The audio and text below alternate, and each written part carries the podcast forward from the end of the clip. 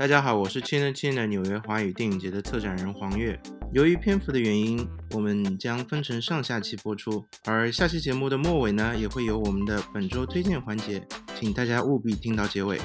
同时呢，请务必关注我们的微信公众号 China China C I N E C I N A 啊，以及其他社交媒体平台，比如微博或者 Instagram at China China Film Fest。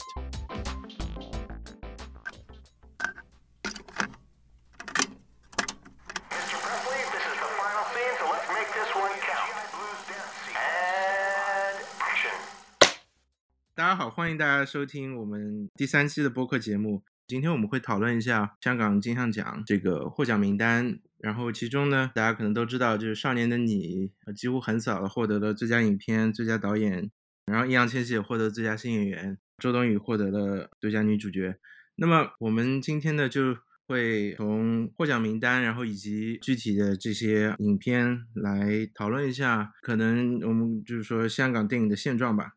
那今天呢，我们有啊一个嘉宾，也是我的一个好朋友。那我简单来介绍一下，他是赖丽，然后他之前呢也在上海国际电影节、一带一路，然后海南岛国际电影节都做过不同的工作。然后他前段时间呢，就在年初的时候采访了这个京都的导演，然后他金像奖几部获奖影片他也有看到，所以呢，我们今天就邀请他来一起讨论一下。大家好，我叫赖丽，然后我我之前都有在一些国内的电影节有呃做过一段时间的工作，然后刚好这一届的金像奖几乎都有看过了，所以说刚好呃黄月这次来找我录这个播客，我觉得就是刚好借这个机会跟大家也就聊一聊这样，对，希望大家多多指教。然后我们这次嘉宾呢，就是除了我，我还有我们之前大家也就是听过的呃，我们策展部的 Frank。大家好，好，那我们啊、嗯我们就从这个横扫获得八个奖的《少年的你》开始吧。《少年的你》其实很搞笑，因为去年不是原来是柏林要首映的，结果就取消了。那是第一个技术原因吧？我记得是。是一秒钟之前，一秒钟之后吧，反正就是反正就一秒钟同步的。这个片子就是突然宣布就要上映了在，在在内地，对吧？然后而且很紧张的，好像就是就好像是宣布之后没几天就要公映了。反正我是挑在那个公映的第一天就，而且是公映第一天的第一场，呃早上大概九点半不就跑去电影院看了。当然，就上映你当时对我来说，就是说，因为上映之后有很大的一个这个舆论上的问题，就是嗯，这个片子的剧情吧，就是有关这个原著是抄袭的还是还是不抄袭的这个事情，可能那段时间其实吵得挺多的，然后也有很多人拒绝去看这个片子，就是因为啊、嗯，就抄袭。但是很搞笑，就是昨天昨天《少年的你》居然获得了最佳编剧，所以这个我们可以等会儿稍微讨论一下。呃，对，就我也印象蛮深，就是这个片呃一开始不是说在柏林首映，然后本来是五月份放，结果就是因为各种不知道什么原因嘛，然后就就一直推推推，最后十十月十一月份，当时就是突然就宣布可以上映。我记得当时好像还有传言说什么一开始放的头两天放的拷贝跟后面放的不一样，什么之类的 事情。反正反正就也是蛮波折的这个片子，但我我感觉确实，呃，因为我是之前也听了很多朋友也好啊，网上一些评价，就是基本上也都是蛮正面的。我感觉也确实是这个片子，呃，在这种呃传统的华语青春片里面，算是做了呃某方面的一些突破吧。我觉得，尤其是。呃，它的后半部分，我我特别喜欢它的后半部分，就是它这个案件发生之后，然后在审讯的那几段期，我觉得确实拍的很不错。然后包括表演上，确实就是两个主演，我觉得是没有话讲的，就是易烊千玺和周冬雨在里面发挥的是确实非常好。赖丽有什么想说的吗？就是关于这个片子，其实当时我我跟你差不多，其实也是，就是因为大家当时这个片子，大家的宣发就是是等于说是突突降的定档，空降定档，然后也没有什么时间去做一些宣发，然后就也然后也很很担心说，呃，而就像你们说的，也会也也听到了一些什么传传言嘛，说会会不会再上映什么另一个版本啊什么之类的，然后也就是第一时间赶去看了啊，刚好看的那场其实是。那有一个小故事，就是我看的那场，其实刚好是那个等于说就是首映场，就是导演的那个见面的那一场，然后包括易烊千玺还来了，然后等于说，因为当时那一批看的其实是呃是一批媒体嘛，等于说媒体场看完之后，然后导演啊，然后还有他们的一些片方的人，包括易烊千玺他们，其实都还挺挺怎么说，挺好奇吧，或者说挺在意这个片子它的一个评价的，或者说口碑的。但是反正那早场的那几场放完之后，基本上就已经出，就等于说是一个口碑爆了的情况。然后豆瓣上反正大家都纷纷都在打。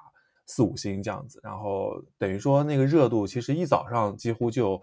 就已经这么起来了。我我印象中好像之前的华语片嘛，或者说华语青春片，好像很少有有这样子的。我觉得可能也是易烊千玺的流量带了一部分的这个热度热度进来。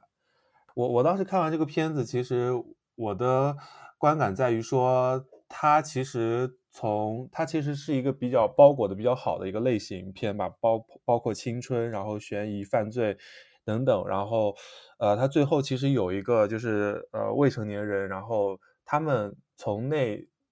对外的一个就是像对于体制的一个一个反反叛的一个一个东西在里面，我觉得这个是一个在以前的片子中比较难得或比较少见的一个东西，对，这个是让我印象比较深。前段时间就是我也看了那个第一导演他们公众号发了一篇，就是我们后我们后来自己电影节公众号也转了，就是一篇讲这个版本的问题吧。就是很多人看的时候就就觉得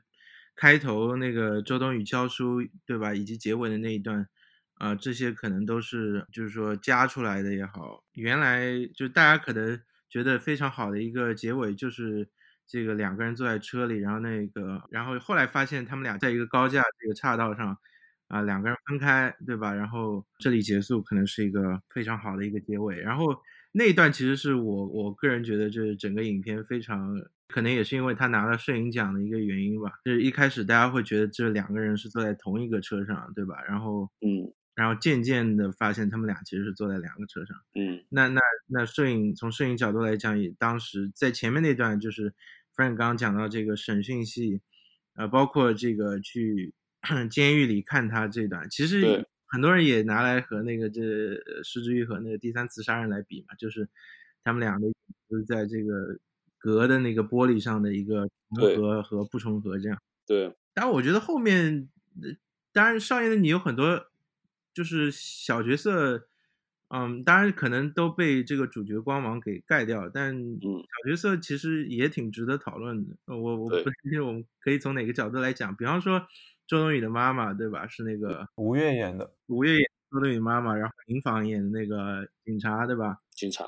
嗯，民访的戏还还挺足的，其实因为对，但是他的他的人物转变呢，就是他的名字叫正义，对吧？我没记错的话。对对对，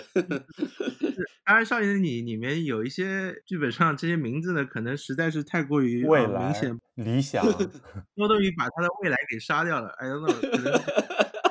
这这就说说到编剧，就是说这种名字有的时候起法也有点，因为我最近都在想这个事情，也有点像网文那种感觉。就比方说《庆余年》里面那个人，这比方说郭麒麟演的人叫范思哲，对吧？就是这种，就是我会现在就是说。把这种名字这样做联想，但我我我不太清楚你们怎么想。就是说，当然这里面理想啊、未来啊、正义这些概念，当然都是在这个《少年的你》里面的，对吧？对于他们高三，啊，那说到高三了，就是说高三其实也是一个啊一一个比较大的点嘛，对吧？在《少年的你》里，因为最后最后一个高潮就是在 高考那天啊，所以对。嗯，我不太确定你们怎么看。当当然，就是说，对于一个香港导演，他可以把一些国内的校园生活抓的还还是算比较准确的。我倒没有觉得说抓的很准确，就是我倒觉得这个，呃，当然也有可能是我这个高中上的比较早，已经差不多十年前了，到现在。但是我就觉得，呃，因为因为我记得影片里面的设定，这个学校是一个复读学校嘛，就不是那种普通的高中。那么就是在这样的学校里面，他的那个环境，我想的应该没有，就是像那么的怎么说开放也好，或者就像什么大家就是上课都可以拿手机出来呀，然后然后到处拿手机拍啊，然后然后怎么怎么样，就这种同学之间的这种这种关系，包括老师跟同学之间的关系，然后就可能可能比如说你那个那个什么誓师大会也好啊，然后这个。呃那个送考这这些方面可能是比较真实，但是我觉得整体上我反而没有觉得说它很真实。但是有一个细节就是像它里面的有一场一个一个一个俯拍的一个他们呃根据考试排名然后来换座位的这个我这个细节倒抓的挺好，但整体我没有觉得说它呃至少就我自己的 一个体验来说，我没有觉得说它是能够他他拍的这个呃所谓的这种高三校园的这种这种这种氛围能把它抓得很好，我我我这个这个我我我是持一个保留态度。嗯，我我是觉得，我倒觉得还还挺准的吧。就是当然了，他这个电影在拍的时候，肯定有一些比较夸张的处理方法，就比如说大家都在讲的这个怎么高三还能用手机啊，这肯定是肯定是一个问题了。但是呃，我觉得整体它所反映的那个那个氛围也好，然后那个大的环境也好，然后包括那个当下的那个学生的那些就是群像的状态，我觉得都还都还挺像的吧。然后嗯就是你其实可以看出来里面的一些，不管是主角、配角，然后他们的对于整体学习的态度，因为你像未来那个角色，他很明显就是家里是比较有一些背景的嘛，对吧？然后他也是就是给人的感觉好像是嗯比较嗯轻松就能考上一个呃很好大学，包括他其实也是他就是怎么说，就是可能是他是复读的，但是其实他是而且他他不是后面就是表那场戏表示说他压力很大，他说我我不能再念一年啊什么什么的，就是感觉就是还是就是可能是这种强装出来的一种就是。他整体的人设吧，其实是一个就众人面前的一个乖乖女的一个形象嘛，所以他其实这样的一种反差感带出来的这种这种戏剧效果可能会更更强烈一点。对，就是戏剧效果的确是挺浓的，但我我我看完之后，我其实最最觉得最弱的整部片最弱的就是那个啊、这个反派，就是我就觉得他有点太单薄了，然后有点对对有点。啊，你是觉得有他的这个点莫名其人物妙了，是就是有点。对有有点他他坏的很很突然是吧？就是不是，就是我我也觉得可能他的形象比较脸谱化吧，就不是很是就是他的两个伴其实挺有趣的，我觉得就他俩同伴的这个描写，因为一个是家里那个父亲啊、是是开个路边摊什么的，对吧？就是嗯然后他不是最后结尾的时候还还去扶他爸什么的，就是，就我就觉得就是说，嗯，其他两个就是说描写上可能还还比较嗯有一点一点层次吧也好，或者说有一有有一点我比较深度，但就是说那个啊、那个呢就有点对，就是脸谱化或者说有点刻板印象，就是嗯啊、就就难道这个这个家庭背景的人或者这个阶级的人就一定一定会在学校里孤立别人吗？就呃，就或者说欺呃就是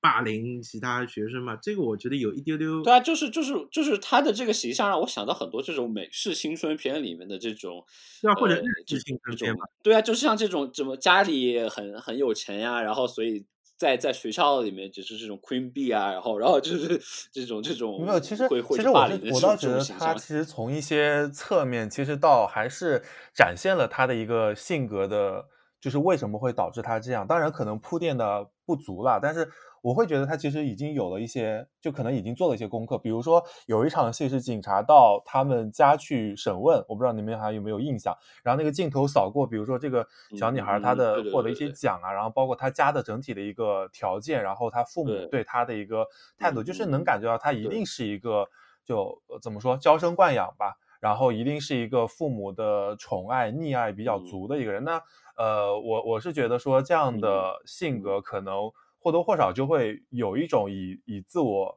不管是在社会上还是在工作中、学习中，他可能就是有一种以自我为中心的这样的一个，嗯呃，一个一个一个态度去去处理吧。然后你嗯包括他，其实，在那个小团体，就他们那个三人小团体中，他其实也是以以一种就是我可以任何一个人，我是可以随便使唤的。就是他们其中三个人，其中有一个女生，其我不知道你们还嗯有没有印象，其实她的内心是比较纠结的。她最后不是还是找陈念去帮忙嘛？说其实她并不想帮这个未来怎么怎么样，但是后来还是不得不出卖他，就是因为她也是某种程度上也是迫于这个未来的一个呃怎么说淫威吧，或 或者说他的一个屈服于他的一个权力之下。这个其实他是在隐就在侧面其实是埋埋埋藏了一条线，就是说其实是他们两个不同的家庭也好，然后背景也好，阶级也好，其实他是不得不屈服在他的一个指使或者说去控制之下的一个，所以我觉得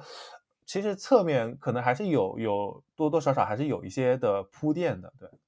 哦，那那其实也是，我们也说到人物刻画什么，就是不知道大家怎么想，就是因为当时那个时候吵这个抄袭不抄袭的时候，其实我也和别人讨论蛮久这个问题的，就是因为我其实我没有看过这个那个东野圭吾的那个什么《白夜行》啊什么之类，就类似的这些嗯啊故事吧，我其实不太清楚，就是嗯说，但我就觉得从可能原著如果它是一个这个网络文章，它如果它是。I mean，我们暂且不说它到底是不是抄袭或者是融梗也好，就当时就 大家都在用“融梗”这个词嘛，对吧？然后，但 就是在我看来，就是说编剧还是有功劳的吧，对吧？他他嗯把一个网络文章改成现在这个状况，我觉得还是可以的。对 OK 是的。叔叔是不是只有 Frank 干过？你要不就简单讲一下你觉得很好的点？就首先这种呃老年人的这种同性恋题材本身就很很不多见嘛，尤其在在华语片的那就更更更罕见了嘛，所以本身这个题材上面就是就是有这么一个优势。那么我我当时我是在柏林看的，然后呃，我印印象很深的就是它里面就是就是这种日常生活的刻画呀，然后包括他的这种就是一种很自然的状态吧，我感觉。然后，然后，然后里面的呃表演的话，因为这个片是拿的是影帝嘛，呃，那个呃太保拿了最佳男主，然后还拿了一个最佳女配，就是里面演他的这个同期的这样的一个演员嘛。对，呃，也确实是他把里面的，就是里面也是有涉及很多，就是他作为又是一个父亲呀，然后又是一个这个男同性恋呀，然后又要对自己的家庭的这样的一个一个，因为里面有一场就是我记得很清楚，就是他他女儿结婚，然后然后他他是这个男主是开出租车的嘛，然后他的女婿呢又是这个工作又不太顺利，然后他后面就直接把他的这个出租车交给他的女婿去开了，然后包括里面有一场我记得很很他表把这个人物关系就拍的特别好，就是里面他的那个女儿的婚礼，然后他的这个同性恋人这个时候过来来到这个婚礼现场，然后然后他的这个妻他他自己的妻子有在这里，反正总之就是那场我觉得都拍的蛮蛮不错的，包括还有整个就是对于他们这种。呃，老年的这种同性恋，他们的一些一些交往，他们的这个性的一些表现，就是就是可以说是我就都是我我印象蛮深的。那其实我我觉得，因为我我也没看，但是啊、呃嗯。我我们去年我们自己电影节放的那个翠丝嘛，然后里面也有嗯。袁富华也、也嗯演很呃很出彩的人物这一个角色嘛，然后他金马也拿了最佳男配，然后金像奖我记得有拿吗？好像也拿了。拿了呀，我们当时不是颁完奖给我们过来做的那个，我们是这很搞笑。说到这个，就我们当时颁完奖第二天，还是过了一天就就放这个翠丝，然后还和导演做了一个连线，所以他那个时候好像还处于一个非常就是宿醉。就好像是这样一个状态吧。嗯，那我其实想想想问问 Frank，就是说，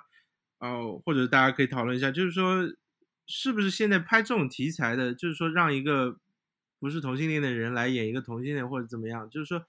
是不是啊啊、就是说好像因为表演上都有提名嘛，对吧？那这会不会是？这是一个趋势吗？还是就我也不知道这是一个好事坏事的，就是因为这些片子本来就是少见的，像我们自己电影节去年，当然我们电影节去年放那个南屏晚钟的时候，嗯，当然那个那个我我们那个大陆电影节给了那个里面演妈妈那个角色给了一个最佳表演，对吧？那就是男人花嘛，对吧？那就是说，嗯是不是这种这种片子，是不是只能从？当然，叔叔的剧本应该也很棒，但就是说，这种片子是不是现在就变成就一一一个突出表演的，或者说，对吧？因为这种片子肯定会有冲突也好，怎么讲我也不大清楚。叔叔我按照你说的，可能还没有那么大的冲突感，对吧？其实也有，因为里面它就是虽然整体是比较克制，但是里面就是它的这种人物细这个内心呀，包括一些很细微的一些情感的展现。这个因为因为我我我我觉得我我也不太好讲这个，因为首先太保他我也不是很对这个演员非非常熟悉，因为我。查了一下，他好像就是之前经常跟什么成龙、洪金宝合作、他之前是演和他有这种就武打片的，对对，可能是和他就是之前的这种角色就是比较反差比较大。但当然，这这种其实我觉得也不不仅仅是华语片嘛，包括你看奥斯卡，就是之前也不就是就是要么就是演残疾人，要么就是演同性恋，然后就就是就是拿影帝拿影后，基本上都是这种套路嘛。对吧？然后，然后，但但是我我觉得可能是呃，不说好和坏，但是呃，我觉得整体算是一个好现象吧。至少至少就是说，大家就是在这个所谓的 representation 也好，还是还是这个大家的这个意识也好，就是能够有更多的这样的题材出来。总之，这整整个片我觉得还是特别，就是算是就是很本土的一个片嘛。然后，然后就是里面也有它就是。一些我看的时候，就是是会想到，比如说一些是天使维的日与夜这样徐安华这样一些片子，就是讲这种很市井的生活，然后讲这种香港的这种家庭你要去面对的这样一些各种问题在里面。嗯，那那那叔叔其实他和少年的你就是完全就是。我也不想把这两片对立起来，但叔叔就是完全就是一个香港制作的一个一个片子嘛，因为相对来讲，就少年的你就是独立片，甚至可以这样说啊，对，叔叔可以完全作为一个独立艺术片嘛。我但很有意思，其实两个片其实都是去柏林的，是从去年这个是从金马嘛，金马之前好像就釜山好像是先是釜山，然后金马，金马就已经拿了金马，而且是袁富华和太保都都提名了。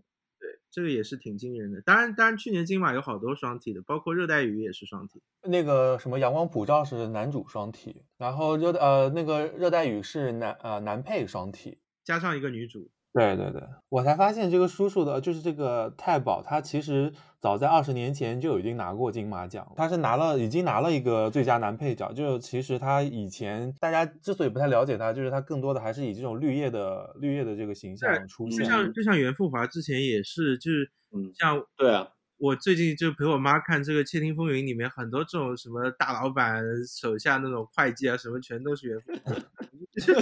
而且他他二十年前拿的那个片子就是跟那个陈以文运转手之恋，这是陈以文导演的，然后刚好就还挺有缘分的。然后去年金马又刚好都是同时提名男主角，就这个缘分还挺巧的。好，那我要不讲讲一下京都好了，因为我们好几我们三位我们三个人都已经都看过这个片子。京都其实可能和叔叔这个风格上更加类似吧，因为它也是一个啊、呃、一个非常。嗯，我不知道怎么讲，就比较简单的小制作，但是京都和叔叔有点不同，是京都其实它它也跨了一个，对吧？它还是到它里面有到大陆去的，对它，对，它有这么一个跃进的感觉，嗯，然后他其实讨论的话题其实还挺广的，当然一个主线其实是讲的是这个，啊、呃，是一个一个要结婚的一个事情吧，是恐婚吗？也不是恐婚，啊、但是有点纠结，嗯。一一个呃邓丽欣演的这个女主角，然后很搞笑，就是他们自己是开一个婚庆公司的，这个婚庆公司所在的这个商场叫京都商京都商场，然后京都是男主角啊、呃，这个朱伯康，男女主角都入围了，然后还有女配啊，女配对，赖丽，你采访了这个导演，你有没有什么想想要说的？有没有趣事？这采访说，呃，这个片子其实。他因为这个京都商场其实就离这个导演家特别近，然后等于说这个导演他，我跟他聊的时候，他他就说他其实其实小的时候就一直，呃，等于说就是看着这个京都商场嘛，然后等于说在他的这个童年的这个经历中，其实这个这个京都商场不管是从呃地理空间上也好，还是从它的社会性然后文化性来讲，其实都有非常重要的意义嘛，而且尤其是它其实是一个。呃，就像刚刚所讲的，它其实是一个以这种就是卖这些婚庆的这样的一些呃周周边产品吧，它还不是说我们想象中那种很高端的那种什么婚庆服务，其实也不是，它就是卖一些婚庆的相关的东西的一个商场，对，嗯、所以它也不是说非常的，嗯、呃，比如说，就它它的定位其实很更偏向于怎么说平民化或草根化，嗯，然后呢。导演他就觉得说，看着这么多人，然后来到这个商场里面去，可能就是为自己的婚姻做准备，然后他就一直很，呃，就是很好奇，大家到底是一个什么样的心态嘛。所以说他后来就出了这样的一个剧本。然后另一方面，同时也是因为他这个黄启林他呃这个编剧本是有那个香港那个叫什么首部剧情电影计划。我我印象中，他这个片子其实就是他参加这个计划，然后从呃就是获奖，然后到拍出来就还蛮快的，因为好像对对对，他几年前好像对对他是第四届，就是一八年的，所以然后嗯，一七年里面有两部片子，呃，都出来了。在去年已经出来，然后也也入围了挺多奖，然后像的一七年的那两部就是《沦落人》跟《季杀》，一个是大专组，一个是专业组。反正前几届的话，片子还有一个片子还没有出来。我当时反正看了，我就觉得说，因为我在查资料的过程中，我觉得，哎，这个片子好像拍的还还挺快的感觉。对，是挺快的。然后这个计划其实比较早的、比较有名的就是《一念无名》和《点五步》嘛，就是这两个对对对两，个导演现在也都。第一届的。然后蓝天白云其实也算有名吧，因为呃但可能国内没有那么多人看到。然后也是邓丽欣主演。对《蓝天白云》这个片子我也看了，但是这个导演之前他，我觉得他跟就是我当看的时候，我觉得特别许鞍华，然后后来一查这个导演履历，发现他确实跟许鞍华有一些的就是偷师或者说就是学学习之呃，类的。像像黄麒麟，因为我我其实最近在看他这个做编审，他们他他们他其实相当于他的编剧这个团队做的这个《叹息桥》，然后我就觉得其实还蛮有趣的，就是可以和京都放在一起看，就是它里面有些人物设定啊什么，其实是有一点啊、呼应的，包括比方说啊、叹息桥》里面那个陈焕仁演的那个角色是。我们所谓的这个妈宝男也好，什么就是说母亲管京都里面这个啊 对，一模一样。男主角真的一模一样，就是呃，一就是被这个嗯、鲍起静这个妈妈嘛，对吧？就是啊、什么都管啊、然后而且是那种就是像就是他有一些性格上，就是因为有有这样一个家庭，他性格上，比方说会疯狂发短信，对吧？疯狂疯狂发短信，然后这件事情就是也相当于有个引线嘛，也是或者说就是说导致这个女主角就直接就不是不是就是不是说躲在哪里，而且是直接逃出香港，就这个还蛮有趣的。嗯，那我们要不就讲一下这个啊出逃这件事情，或者说，当然这里面这个情节点应该可以说吧，就是说京都里面有个大的情节点，就是说他要结婚的时候发现啊，他之前其实结过婚，然后他还没有离婚，然后和他嗯啊、假结婚嘛，就是一个大陆的男生过来，想。获得身份嘛，通过这个，然后然后那个大陆男生又又是也要正好结婚，然后因为他他女朋友意外怀孕了嘛，然后，当然我印象很深的，就我后来因为我自己也试了一下，就是那个呃英文说的 Chinese squat 嘛，就是这个蹲的这件事情啊，这是一个小梗了，对吧？就是说，对那个大陆男生说啊，你们香港人是是不能啊，就蹲蹲的时候一定会踮脚，这个这个事情，嗯，我我其实我也我不大清楚这个东这个东西 就观察是从哪里来，我还觉得挺有趣的。对，就是他对于这些就是很怎么说很，嗯，偏偏细节的话一些点吧，就是其实他的就是怎么说眼光还挺挺精准的，对对。我当时反正看了这个片子，我就觉得他就是他的那些呃，不管是呃情节的编排也好，然后他的那个喜剧部分的那个铺垫也好，就觉得就像是在挠你痒痒，然后就是让你觉得很舒服，然后又很很恰到好处的一种一一种方式，就是他明明是在讲一种就是地缘性甚至政治性上的一些一些冲突啊，然后呃呃就是那个港陆两地的这样的一个人的一个境遇，但是呢，他把这个对立又就是不是很强烈的拿出来，因为这个东西你稍微的就怎么说处理的不好，打磨的不好，就。很容易引起引起争论。然。后他处理的其实还还蛮舒服的，然后就是整个的那个呃呃文本也好啊，什么呃制作也好，都还蛮精巧的，所以看的时候就觉得哎还挺好玩的这种感觉。我看的时候也是有有有类似的感觉，因为因为其实整个片它讲的就是刚刚说主线故事也不是什么大故事，对吧？就是一个人要关于要要要要不要结婚呀，然后然后这样的一些事情嘛。但是他就是通过这样一个一个故事，把这种港女的这种这种恐婚也好啊，然后这种妈宝男的这种心态也好啊，然后包括包括大陆的这边的大陆的这边的这个年年轻一代人的一些困境呀，然后陆港之间的这种矛盾，就就很很一下子就通过这么一个小故事把它全部都展现出来了。对，我觉得就是，所以我我当时评价就是罗氏克里做道场这种感觉。那接下来我们三个人都看过这《卖路人》了，我们要我们嗯需要批哦评这个片子了，我 对，批评可能不好了，但就是它有亮点，就包括我觉得这嗯个设定是挺牛逼的。当初，对，然后后来看的时候发现，就他们可能没有拿到麦当劳的版权，所以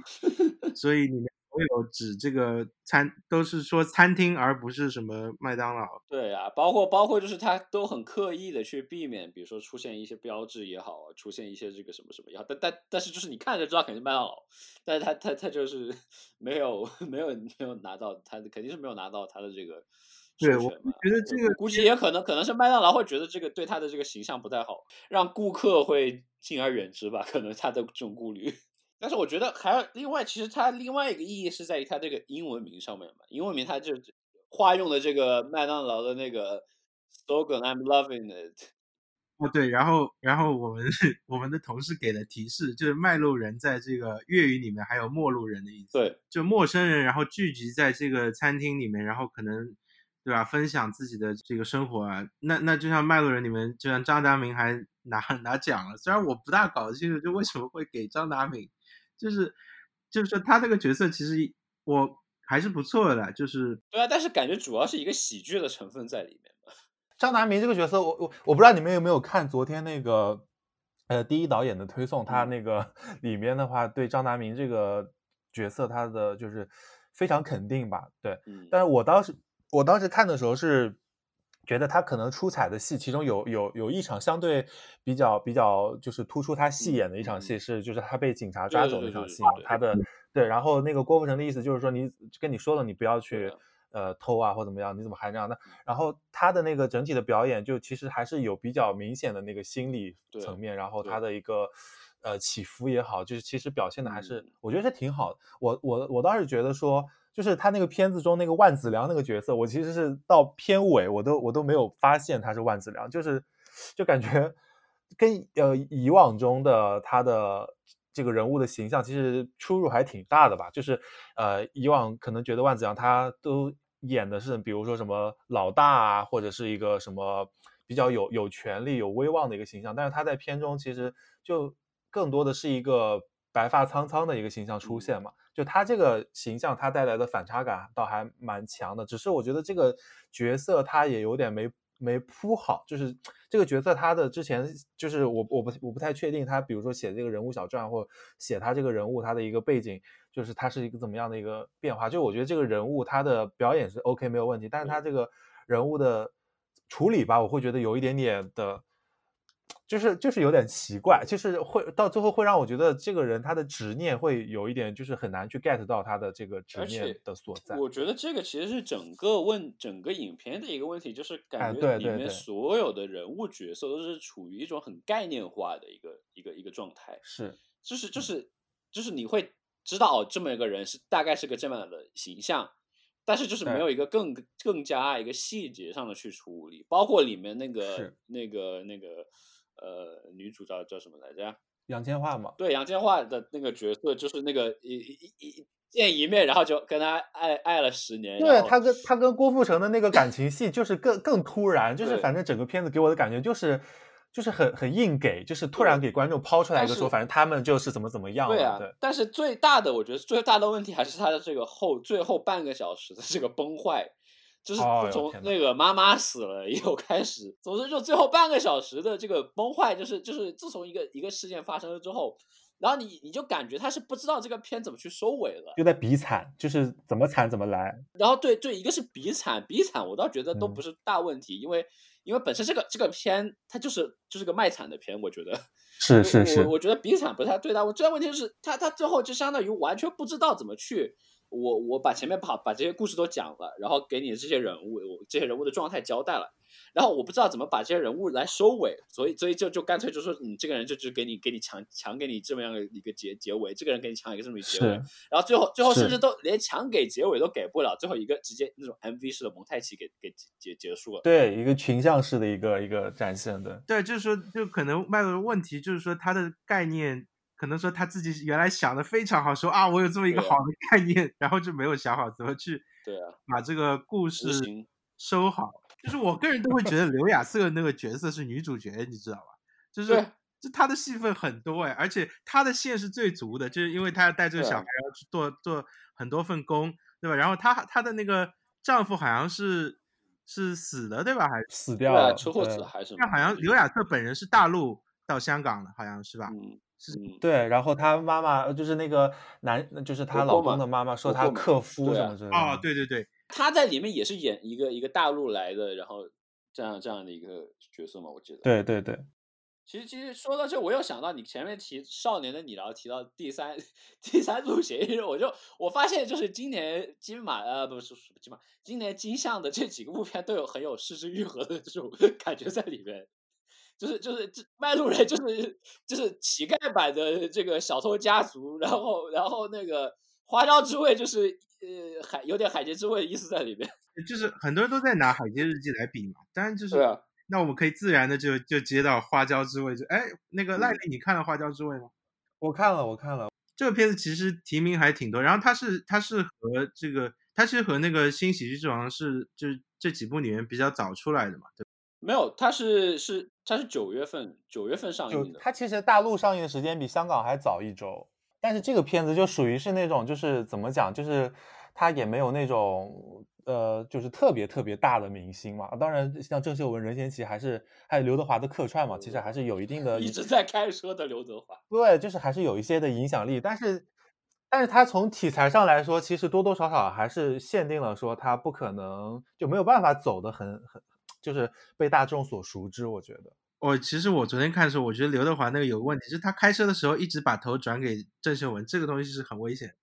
对呀，想说这一点，我也是看的时候特别不舒服，因为我最近在我去年才学车嘛，我就觉得这个这个太不太不安全。Anyway，花椒之味，Frank 应该很很喜欢。我觉得是我比较惊喜的一部片子吧，因为因为之前也也是一直没有，因为就像刚刚讲的，这个片就是也没有什么明星啊，然后然后可能就是包括上映的时候，就是票房也很差嘛，然后也是有一些背后有不能说的原因，就是反正就是在大陆上映的时候，大陆观众在抵制；香港上映的时候，香港观众也在抵制，就是就是这样的一个状态。所以也蛮尴尬的。这个片子就是因为里面这个幕台前幕后这个就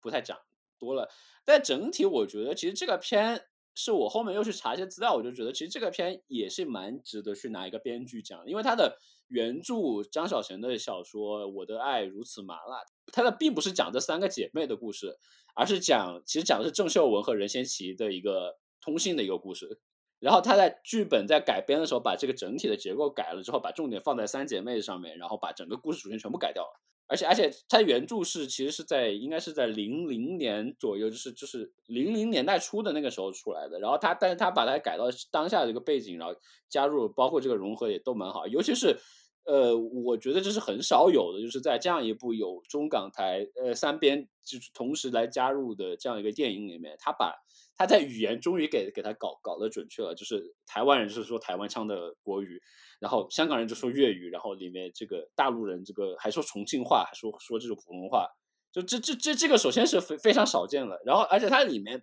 其实也是一个很典型的这种家庭故事的，然后就是都是讲他的三个三姐妹是怎么和自己的家庭，因为他们就是就大概个这个影片大概就是讲说。一个一个钟镇涛嘛，他他演的是一个老父亲死掉，然后这个老父亲是个负心汉渣男，然后就说这个中港台三 弟三个家，然后留了三个女儿，然后他们三个女儿是在这个父亲死掉之后，然后再相认，然后就讲他们相认以后的一个故事。所以所以大家很明显就是你可以看出来，他对这个两岸三地的一个隐喻也好啊，但是我觉得主要还是在讲的一种很传统的这种中国式的这种家庭，你这个上。代际之间的这样一个关系，我觉得都是还是处理蛮好的。但是可能我觉得，对我觉得他其实更多的是把这个怎么说政治上的一些东西，或者地缘上的一些东西，就是包裹在了所谓的就是食材啊，或者说吃饭啊，不就包裹在了这里面？就其实是像火锅这么一个很对吧？哎，对对对对，就其实他，我觉得它包裹的还算还嗯还算巧，对。就火锅这个东西挺有趣的，因为它要找到这个味道，就是说他火锅是在香港开的，但他这个火锅是一个重庆的东西，来应该是吧，对吧？然后它里加对，然后它里面要加一个那个波尔多是，反正那个酒就是那个酒啊台湾的那边那个妈妈喜欢喝的，就是说他相当于这啊这一锅火锅，或者是他所处的这个地方，就是说他相当于也想通过火锅来融合他的自己的一个生活经历也好。嗯，我可能觉得就是说还是主线其实还是郑秀文那个角色嘛，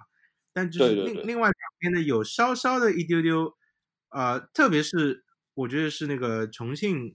那个如果的那边，就是说他嗯。这条线稍微有一点点浅。嗯。举个例子，就是他他的他的工作是这个卖这个啊直播带货的，对吧？那就是说这个可能是很结合当下，但是我我不太明白，就是说，哎，当然其实这可能真的是一个现状啊，就是真的很嗯。多女生没有，也不是说没有工作，但就是说嗯。可能做这个为主嘛。嗯。但我我我我我觉得花椒之味比较有趣的是他他在关注，就是说这个这个丈夫或者是这个父亲走了之后，剩下来这些人的一一个感觉，就嗯。包括去拍这个奶奶，就是这个对。呃如果的奶奶，然后是那嗯个如芝的妈妈，对吧？这两个角色，这嗯两个女性，这几个女性角色，可能可能因为就是说这个影片是呃女导演，就是说她嗯她从这个角度来讲，她是非常注重这个东西。就男性角色在里面基本上都是废渣，或者说呃或者说是陪伴性的。不过我看这个花椒之味，其实他在今今年的那个就是金像奖，其实他的提名拿的是第二多的，对，就是只比《少年的你》少一个，但是他只有一个获奖，而且还是一个怎么说，就是不大不小的一个技术奖项，是美术指导，就是我觉得多多少少其实也是能看出来比较的怎么说，就是他各方面都有亮点，但是又不够特别突出的那种感觉。